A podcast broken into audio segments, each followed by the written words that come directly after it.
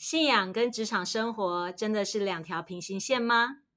如果不是，那他们的交集点又是什么呢？欢迎大家再次来到不一样的思路。大家好，我是 Teresa，在我身边的这一位是安东尼。嗨，大家好，我是安东尼。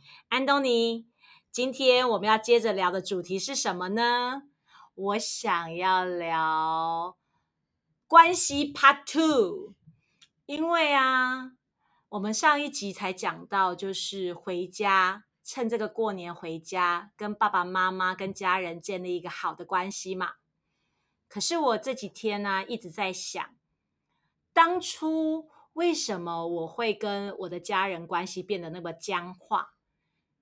追根究底到一个关键原因哦，我发现其实跟我在当运动员的时候有相关联。那个时候啊。我是我们家第一个游泳选手。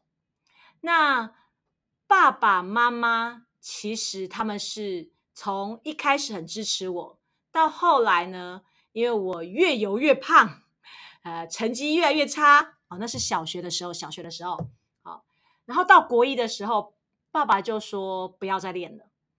那我很生气啊，因为我是一个不服输的人，所以我就想说，你至少要让我练到。一个得名到一个程度嘛，至少拿到一张奖状，我才甘愿。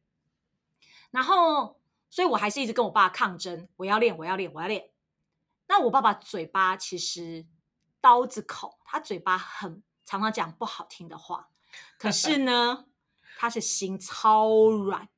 他呢，还是每天早上我五点半去敲他房门，然后他就还是会爬起来。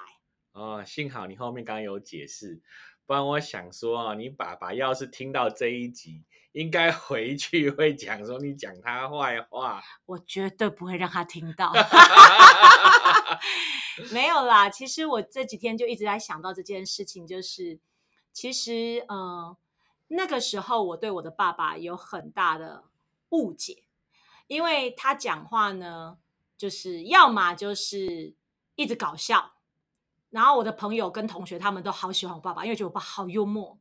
可是呢，对我来说，我就觉得不好笑，因为呢，嗯，我都觉得他根本不认真在听我讲的。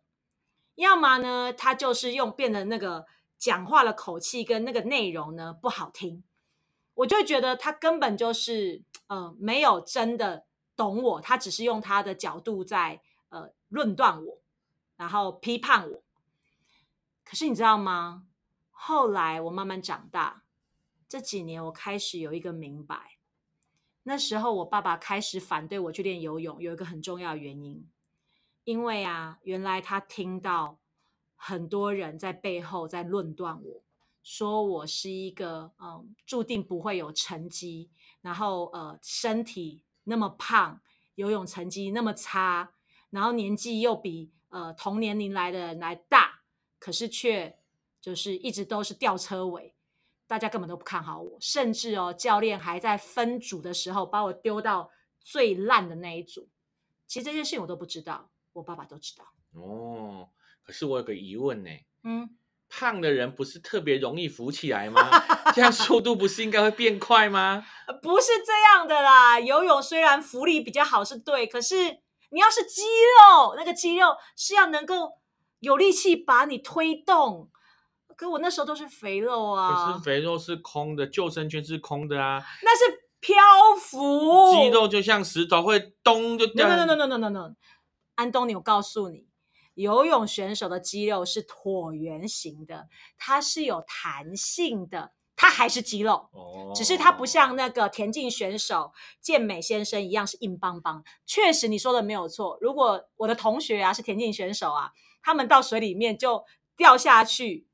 那一刻就像石头沉到地底下，浮不起来。对他们常问我说：“为什么？为什么？为什么？你可以浮在上面，我不行。”然后那时候我就发现，对，真的，我们学那个物理啊，化哎没有化学，物理真的概念是对的。它那个肌肉的那个密度啊太高了，太强了，所以就跟石头没两样。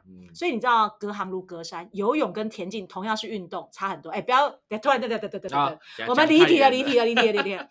我要说的是哦，其实那时候我突然回想到，我爸爸开始对我讲一些不好听的话，然后开始拦阻我，不让我去练游泳，还说要打断我的腿哦。你看他多无论如何，他这样恐吓我啊！原来他背后其实是因为他听到很多大人在背后论断我，所以其实我爸爸很难过。这就是阿爸的爱啊！可是那时候我不懂啊，所以我都觉得他在控制我。当时啊，你爸爸如果有上泰瑞莎老师的课，就不会这样子了嘛。你想太多了。不过我觉得啊，最近我回想起这个过程，其实我真的蛮感动的。原来很多时候我们其实是被保护的。可是却在完全不知情的情况之下，因为爸爸也没有说嘛，所以其实就有很多很多的误会。那那个误会啊，如果一天没有解开啊，其实一天我都会用这种不爽、不舒服、不被认同的眼光去看我爸爸。嗯，你讲到这个啊，其实我想到一个故事，什么故事？虽然跟你的那个游泳有点。岔题跑出去，但是也是一个保护的故事。好，你说，你说，你说。我跟你说，曾经有一个呃长得很帅啊又很棒的爸爸，对，然后呢，他就很喜欢很喜欢他的他的女儿哦。然后有一天呢，外面下着大雨，对，然后然后呢，他就想说，今天其实还是得要送女儿上课啊。然后他的他的小女儿啊，她上幼稚园的时候是天天哭闹，为什么天天哭闹？为什么？因为他觉得。我在家好好的，为什么爸爸不要我？嗯哼，为什么把我丢到那个满个满个那个屋子里都是虎姑婆的地方去？虎姑婆，对，他这样说，幼儿园的老师，老师应该哭吧？对呀，反正他就是觉得我到那边去，人生地不熟的，然后那个老师又凶巴巴的，然后这个地方好像就是被抛弃了。他也太严重，内心戏也这么大。真的，他去幼儿园说哭了一个月。嚯，嗯，然后啊，那个时候去的时候啊，有一天就是在下大雨，然后这个爸爸呢就开着车送这个女儿去学校。好，那个场景是长这样，外面下着大雨，所以爸爸呢下车就先拿着雨伞，然后再到那个后座的那个安全座椅上去抱他的小小女儿，然后抱着，然后再然后就开始走。然后走一走呢，那个因为可能在某个地方，他可能需要下来走一下下。哦，我知道了，是因为那个刚刚下车的时候不好抱，所以女儿先踩下来了。嗯，然后女儿踩下来的时候呢，不小心踩到了泥巴，稍微滑了一下。哇！然后她就吓到了，然后吓到之后呢，爸爸就把她抱起来，然后抱起来呢，就一边抱，然后又撑着伞，然后就往前走。然后那个雨实在太大了，是，所以这个爸爸就怕那个雨会淋到女儿，所以基本上整个伞呢都是给女儿撑，爸爸自己是淋雨的。哇，好有画面哦。嗯，然后啊就这样子走，然后要经过，因为他停车之后到幼儿园还有过一个马路，所以过那个马路的时候，因为那个时候送小孩上课的人很多，所以又是机车又是汽车，然后一直叭叭叭，然后一直在那边转弯啊，就很多车很多车。好。然后呢，你有没有看到这个画面？其实只有下车的时候，因为本来想说小女儿可以自己走，所以让她自己下来。对，下来她踩到一脚踩到泥巴，滑了一下，然后爸爸就很紧张、很心疼的把她抱起来。嗯，然后下着大雨的时候，伞都给她撑。是，然后爸爸抱着她过马路，然后好不容易呢，安心的送到幼儿园。对，然后再交给老师。然后再跟老师交代说，他刚刚有淋到一点点雨啊，然后踩到泥巴，然后请老师照顾他。嗯，你有没有觉得爸爸好棒哦？嗯，就是很认真的在保护跟照顾女儿。对，可是这个女儿回去之后，你知道她怎么说的吗？不知道。我跟你说，今天今天爸爸不但把我带去幼儿园丢掉，而且我下车的时候还踩到泥巴跌倒。然后我整路啊还淋到雨，而且还自己走过那个整个都是车子的地方，整个扒妈扒都扒不停，我觉得好可怕哦！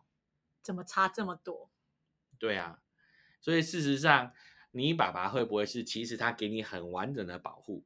可是从你的世界看起来，他却是变成一个很危险的状态呢？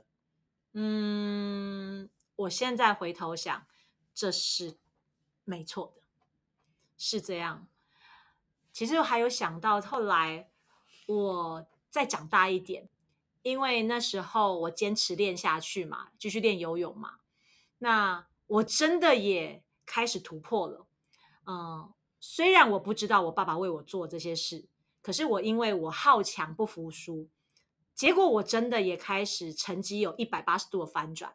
然后在嗯，我记得那时候国一升国二吧的暑假。我就瘦了八公斤，长高了四公分，瞬间！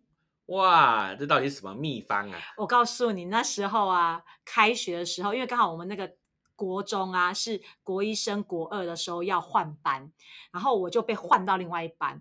结果我一到新的班级啊，我旧的班级的同学全部都跑来堵我，你知道为什么吗？为什么？因为他们不相信这个人是他们原本认识的那个人。哦，原来只要换了班就会变漂亮啊！这个方法真好。不是啦，不是啦，他们一直说你是 trust me 吗？trust me 吗？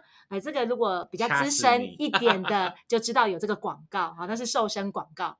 哎，千万不要暴露我们的年纪哦。没错，那一次啊，我的成绩就在那个暑假，我有一百八十度的翻转，很大的突破，也从全国不分龄啊分龄赛的。排名在很后面，很后面都和人家洗脚水。到那时候，瞬间哦，一刹那，我变成全国最大的比赛，现在叫做全运会，以前叫区运，我就跑到前面去。其实连我的对手都吓到，怎么可能？这从哪里冒出来？其实我一直都在，不是怎么冒出来，我一直都在，只是过去我离他很遥远，他看不见。后来我突然脱颖而出，吓到他们。那教练也因为这样子对我刮目相看。教练跟我爸爸说：“他说他这一辈子教游泳二十年，没看过奇迹神迹。其实他在说的就是他在我身上看见了跌破他眼镜的神迹奇事发生了。怎么会有一个女孩是这样子瞬间就改变？不，告诉你这件事情，在我生命中成为一个很重要的一个记忆点，因为这个关键让我。”这人生的这一生呢，我都有一个弹性跟一个空间，就是我们不能随便下定论。你永远不知道这个孩子会在什么时候开窍。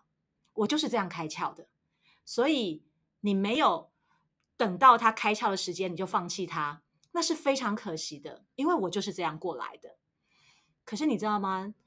我啊，在我成绩最巅峰的时候，其实我又犯了一个很大的错。就是那时候，我成绩在最巅峰，教练所有的团队伙伴，他们都认为我是最有资格跟机会破纪录。可是啊，我的压力好大，因为那一刻大家都把眼光放在我的身上，然后连那个零点零零一秒，教练都要按着秒表盯着我。其实你只要盯着别人。我是一个很自律的人，你只要盯着别人，我就会强迫自己也要达标。可是如果你把眼光盯着我，我就会喘不过气的。所以我记得那一次比赛啊，我压力大到那个裁判在检录的时候，光叫到我的名字，我就开始发抖，因为我给自己太大的压力，太大的期望，我好怕没有做好会让大家失望。结果我带着这样子的一个态度，然后我去比赛，下场是什么？安东，你知道吗？我这样听起来，我觉得啊，你最大的敌人其实叫做心魔，所以我猜那一场比赛，你应该是被心魔抓走了。确实，我最大敌人是我自己，嗯，就是那个心魔，在我心里面的那个魔鬼。那一次比赛。我从枪声一响，我一出发，我几乎就没有办法动了。你是被枪打到了吗？不是，那个裁判预备，嘣，然后就啊，是这样？不是，你电影看太多了，这真的是你无间道，在水里面不用演这个啦。出来混的总有天要还。是啊，是啊，心魔在。你总要付代价的嘛。我那一次一出发完之后，全身僵硬。我现在回想起来，我都没有办法想象那一次我到底怎么游完一百公尺仰式。我如果你用形容来讲的话，他在水里面连滚带爬，但是他在水里面应该不能这样形容，就是很很奇怪啦，就是载浮载沉呐。我喝了好多水，我都快快吐了。其实我还蛮想看你在水里怎么连滚带爬。那个狗爬式是这样爬的。我我不是比狗爬式，哦，是吗？不是不是，哦我是比仰式，我是翻过来的。哦，可是那一次，其实我到底怎么爬回来、滑回来的，我真的不知道。我真的好痛苦，好痛苦。我觉得以前很容易游玩的那个公尺数，在那一次好像十万公里远，怎么都游不到。然后最后我终于游到触墙的那一刻，我是沉到水里，然后我还记得是裁判伸手把我捞起来。太夸张了啦！我是一个这么有经验的运动员，那个时候已经是高二哎、你要明白，我是国二突破，那时候已经高二，三年后的我，已应该已经是一个非常非常，而且那时候我已经开始都在得名哎、目标也是破纪录哎、但是那一次不要说破纪录了，连第一名都没拿到。嗯，所以这一次的主题到底是什么啊？这一次的主题叫做心魔。嗯，应该这样说吧，其实就是那一个真正的敌人，不是别人，是自己。嗯，好累哦，真的好累哦。所以是不是其实我们在职场上，在人生的路上，常常都被自己的心魔打败？就像那个故事里面那个那个小女儿，其实她是在一个很完整的保护当中，可是她自己的世界里面看到的是她冒了极大的危险，嗯可是她却没有看到，其实她是被完善的保护。嗯，其实赵爸爸的讲法是，那个小女儿是只有被那个风吹的雨稍微飘到而已，嗯根本是没有什么淋到的。但是在小女儿的世界里面，好像经历过一个非常可怕的丛林。那事实上，刚刚听你讲，你都在得名了。对啊，其实那一场比赛对你来讲，应该是易如反掌的。正常来说，大家都这样觉得，对，我也其实这样想。结果从你的世界的角度，从心魔的角度一看，就变成了全身僵硬、石沉大海。你在那个时候瞬间变成田径啊、呃，不行，这样子会伤害到很多呃优秀的国手们，要再跟国手们道歉一二三，木头人，啊。我那时候就变木头人了啦。嗯，对啊，其实你说的一点都没有错，好像其实真相永远都跟我们想的不一样。就像我觉得我的爸爸他根本就不认同我练游泳，可是他从来没有停止载我去练游泳。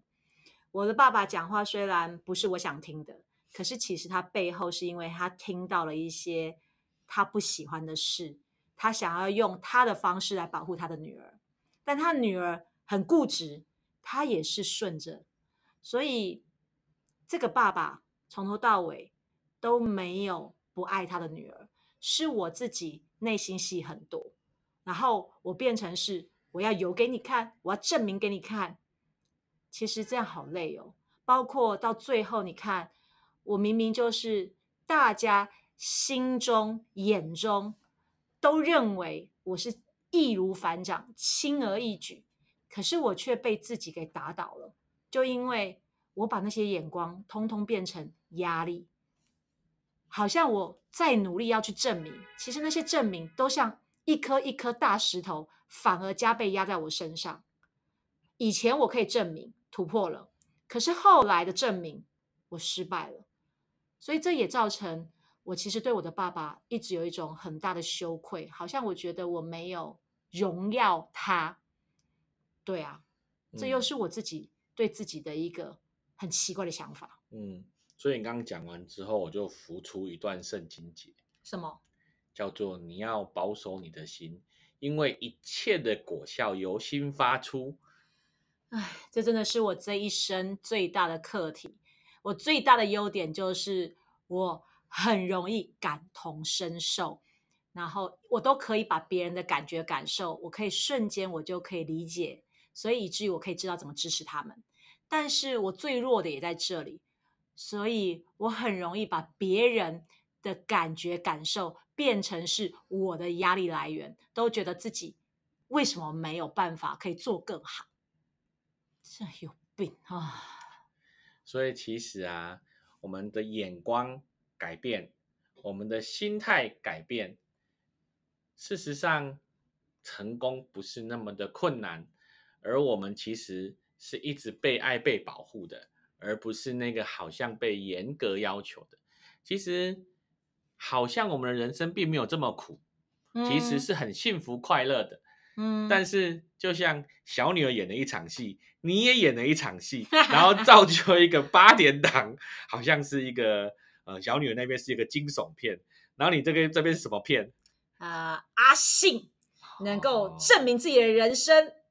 就是这么的努力啊！怎么又是同一套连续剧？我的妈呀！没有，你那一套叫《石沉大海》。哎，干嘛这样？干嘛这样？不能叫做“爱表加眼牙”吗？爱表加演牙哦，这样会突然想起某个党派的那个竞选歌曲。我们这边是没有在讲这个的哈。不过我觉得今天很开心，我们可以聊到这个。呃，其实真的是不一样的眼光，不一样的思路，其实就走出不一样的未来。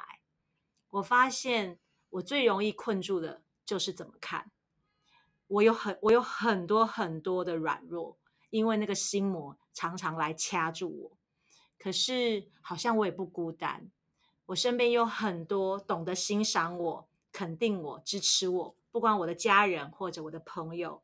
我的团队伙伴，这就是一个挑战。挑战你选择往哪个方向去。